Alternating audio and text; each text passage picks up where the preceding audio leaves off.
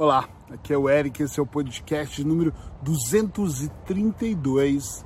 A ansiedade não é o problema. Hoje eu quero mergulhar no mundo da ansiedade, das pessoas que comem a unha, que roem, que que faltam ar, que sentem dores no estômago, aquelas que têm crises de pânico de ter que parar num hospital e as que só não conseguem dormir porque se sentem altamente ansiosos. Eu quero falar um pouquinho sobre tudo isso. Como você já sabe, a altura desse campeonato, depois de mais de 200 podcasts gravados, você já sabe que eu sou hipnoterapeuta, coach faço isso há mais ou menos 21 anos e sou master em programação neurolinguística. Uma das coisas que eu mais faço é atender pessoas com ansiedade e eu também tenho um programa terapêutico focado em ansiedade. Então, se quiser saber sobre isso, me manda uma mensagem box aí. Eu trabalho pessoas ansiosas há muito tempo e eu, sem medo de raio, digo que a ansiedade não é o problema. Na verdade, todas as vezes que eu começo qualquer tipo de trabalho com um cliente, hoje eu atendo muito mais online do que presencial, eu acho que aquele sintoma não é a questão, a questão é o que está por trás daquele sintoma. E quando as pessoas vêm me dizendo que tem ansiedade, daquelas que, ah, eu me sinto ansioso e nunca me senti assim, tá no começo. E também daquelas que às vezes é a mãe que me liga ou o marido dizendo, minha esposa tá super ansiosa, ela não consegue nem explicar o que acontece. Seja todo tipo de ansiedade, eu olho para isso e penso assim, hum, se a gente for analisar com bastante calma, a questão toda não é ansiedade, é tudo que vem antes da ansiedade, na minha opinião, ok? Não precisa de concordar comigo. Quando eu ouço uma pessoa me dizendo que ela está ansiosa, eu fico pensando tudo que leva ela à ansiedade. Eu gosto de brincar, com, eu brinco com todo mundo, né? Mas eu brinco muito com os meus clientes dizendo: me conta de trás para frente, me conta em câmera lenta, me conta o que, que aconteceu antes e começo a fazer aqui um estudo mais minucioso sobre o que ela pensou, como ela pensou grande parte das pessoas que eu converso, não são todas, mas grande parte tem uma mente altamente acelerada e pensam em 50 coisas ao mesmo tempo e às vezes a gente está conversando e a pessoa já está pensando, calculando uma resposta e as pessoas estão altamente alucinadas em pensamentos, em coisas, porque elas querem de alguma maneira, elas querem de alguma maneira transmitir é, que elas conseguem, elas querem fazer tudo ao mesmo tempo, elas querem mais resultados, elas, elas não conseguem raciocinar devagar. E eu acredito que isso está ligado a um senso de urgência. Eu, eu falo muito que as coisas não são urgentes. A maior parte das coisas da nossa vida nem é urgente. Nós é que somos muito ansiosos e queremos fazer, queremos chegar em primeiro lugar, vivemos numa competição, enfim, são muitas informações. A primeira coisa que eu recomendo para uma pessoa ansiosa é que quando ela começa a estar ansiosa, que ela pare e entenda como mandar a mensagem certa para a parte inconsciente dela. E qual é a maneira? Quando eu mando para o meu cérebro, que ele manda para o meu corpo, que eu estou ansioso, eu estou sempre numa respiração, eu mal consigo respirar direito.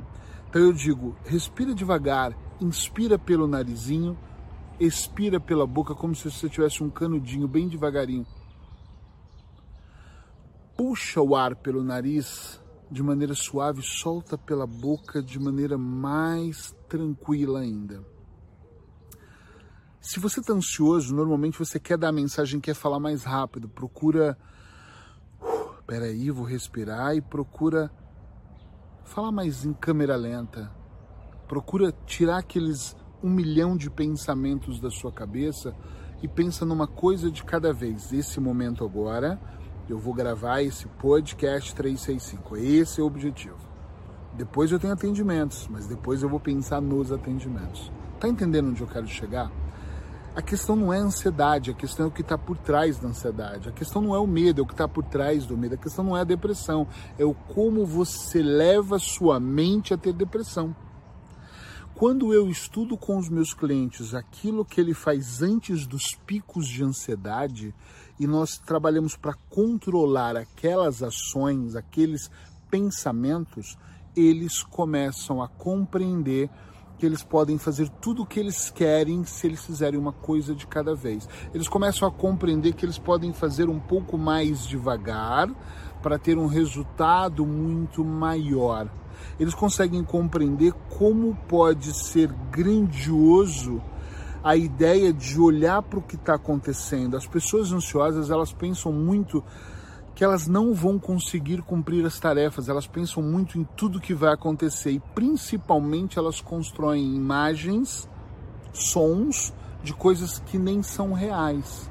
Vou dar exemplos verdadeiros, práticos de clientes. Eu atendo uma cliente e começamos, eu não sei se a gente está na segunda ou terceira sessão, estamos por aí, e ela diz para mim que ela já pensa que o peso que ela aumentou e que o marido dela vai conhecer alguém que vai trair ela, e ela chega a imaginar tipo, dezenas de maneiras diferentes que ela vai pegar ele já no ato de sexo na cama com aquela pessoa que vai ter um corpo muito melhor que o dela. Claro, chega a ser uma paranoia isso, mas ela fica tão ansiosa que se ele atrasa um pouco ela já começa a imaginar coisas ela tem uma ansiedade fora do normal. Isso faz ela comer mais. É meio incongruente ela dizer que ela está ganhando peso, isso faz ela comer mais, né? Ela não tem essa consciência de parar o peso. Claro que nós vamos trabalhar e tenho certeza que vai ser um lindo trabalho. Só que o que mais me encanta em ouvi-la falar é que as pessoas ansiosas, elas são peritas em criar coisas. Então elas imaginam a voz, elas imaginam as imagens, elas fazem com que isso se interiorize. Por isso elas têm muita ansiedade. Eu já trabalhei uma cliente que a ansiedade dela era saber que na, na no Funchal que quando faz, fizesse muito sol, muito calor, aquilo podia queimar a mata e de vez em quando tem isso, né, no, em Portugal, acho que no mundo todo. E a casa, as casas pegarem fogo, as pessoas morrerem queimadas. Então, assim, coisas que não aconteceram, coisas que não vão acontecer, mas coisas que na cabeça dela, a qualquer momento que esquentar um pouco, vai acontecer. E ela começa a criar cenas, imaginar coisas. Minha mãe dizia que mente parada é oficina do diabo. E é verdade. Quando nós não temos muitas ocupações, quando nós não colocamos a nossa mente em coisas que são realmente importantes, quando nós não temos um propósito de vida, quando nós não avaliamos a nossa vida, quando nós não vemos o cenário maior da nossa vida, nós temos tempo para pensar se as pessoas vão morrer queimadas. Eu não estou dizendo que não devo pensar ou sofrer por coisas que nem vão acontecer. Também já tive casos de pessoas que sofriam muito com, com a ideia de que podiam morrer a qualquer momento. E eu já parei para pensar nisso ouvindo duas dessas clientes. Meu Deus, mas realmente, nós podemos, eu posso morrer aqui filmando, né? Espero que não. Deixa eu sentir. Não, eu estou me sentindo bem. Mas a gente pode morrer a qualquer momento. Agora, se eu for parar em pensar em todas as probabilidades da vida, eu paro de viver. Então, justamente, eu uso muito coisas ao meu favor, justamente por talvez eu poder morrer a qualquer momento, é que eu tenho que tentar cuidar de mim o máximo que eu puder. Justamente por a vida ser insegura, não, nós não estabilidade não existir só na cabeça de algumas pessoas existem, é que eu devo aproveitar o máximo que eu puder, é, é, o que, o que eu, a maneira como eu estou vivendo. E eu acredito que eu posso usar a ideia de, meu Deus, quanto mais ansioso eu fico, pior eu fico, me sinto mal e coisas ruins podem acontecer. Então eu posso usar isso e pensar, puxa, então eu vou aproveitar meu tempo para uma coisa diferente. Em vez de eu me sentir mal e ficar aqui sempre nesse quase que desequilíbrio, é melhor então que eu trabalhe a minha mente de uma maneira diferente, procurando me sentir bem nesse momento presente. Eu sou um cara que eu penso no futuro, uh, penso em coisas que eu pretendo para 2030 e penso em coisas que eu pretendo para daqui seis meses. Mas uma coisa que eu acho que ajuda muito é a gente colocar no papel aquilo que nós queremos, aquilo que nós pretendemos, aquilo que nós desejamos. E vamos traçar e vamos pensar, ok, agora, daqui em diante, eu sou o cara que não leva a vida tão a sério. Porque eu vou fazendo. Se não dá, eu vou ajustando, eu vou percebendo. Mas eu preciso estar bem nesse momento. E eu descobri isso de alguns anos para cá. Posso dizer que de dois a três anos para cá é que eu descobri isso. Então eu vivi muita na minha, na minha concepção, errada, porque eu vivia com muito medo de não conseguir alcançar minhas metas. Hoje eu vou alcançando, só que eu, eu me preocupo muito com o processo. Se eu só traçar o meu ponto A, o estado atual, e me traçar o ponto B, o estado desejado, e não curtir o caminho, é nesse caminho que eu posso não existir mais, né? Então eu vou curtindo o caminho. Durante o caminho eu vou fazendo coisas que são altamente importantes e a maioria sem ansiedade. Eric, já me perguntaram isso. Eric, você tem ansiedade às vezes? E eu digo, eu acho que eu tenho sempre, mas não é a ansiedade que me deixa, não me deixa dormir, não é a ansiedade que faz eu comer o dobro, não é a ansiedade que é, me faz ficar tenso ao ponto de eu andar para um lado e para o outro. Jamais é a ansiedade que me faz eu respirar diferente ou que me traz algum sintoma para ter uma crise de pânico, ok? Eu já tive situações vindo para a Espanha, por exemplo, um avião tremendo caindo entre as nuvens, onde é óbvio que eu senti uma certa ansiedade, medo. Não sei, eu acho que não foi medo, mas foi meu Deus, essa situação é terrível. A minha mulher quebrando a minha mão de apertar a minha mão, acho que ela estava com mais medo, mas eu estava numa situação de eu quero que isso acabe. Mas em momento nenhum meu coração bateu mais forte, ou eu fiquei desequilibrado. A gente até começou a rir com várias coisas e, e aquilo foi passando. Eu, eu, entendo as pessoas que têm ansiedade, mas eu garanto para você que o seu problema maior não é a ansiedade em si, é o que produz ela. Então para de olhar para eu preciso de uma medicação, uma injeção, eu preciso de algo para dormir. Comece a pensar no que você tem feito, onde os seus pensamentos têm te levado, que tipo de crença sobre você, sobre o mundo, sobre o que está ao seu redor você tem alimentado. Qual é a situação exata que você tem feito para que aquilo te faça de alguma maneira mal, entende?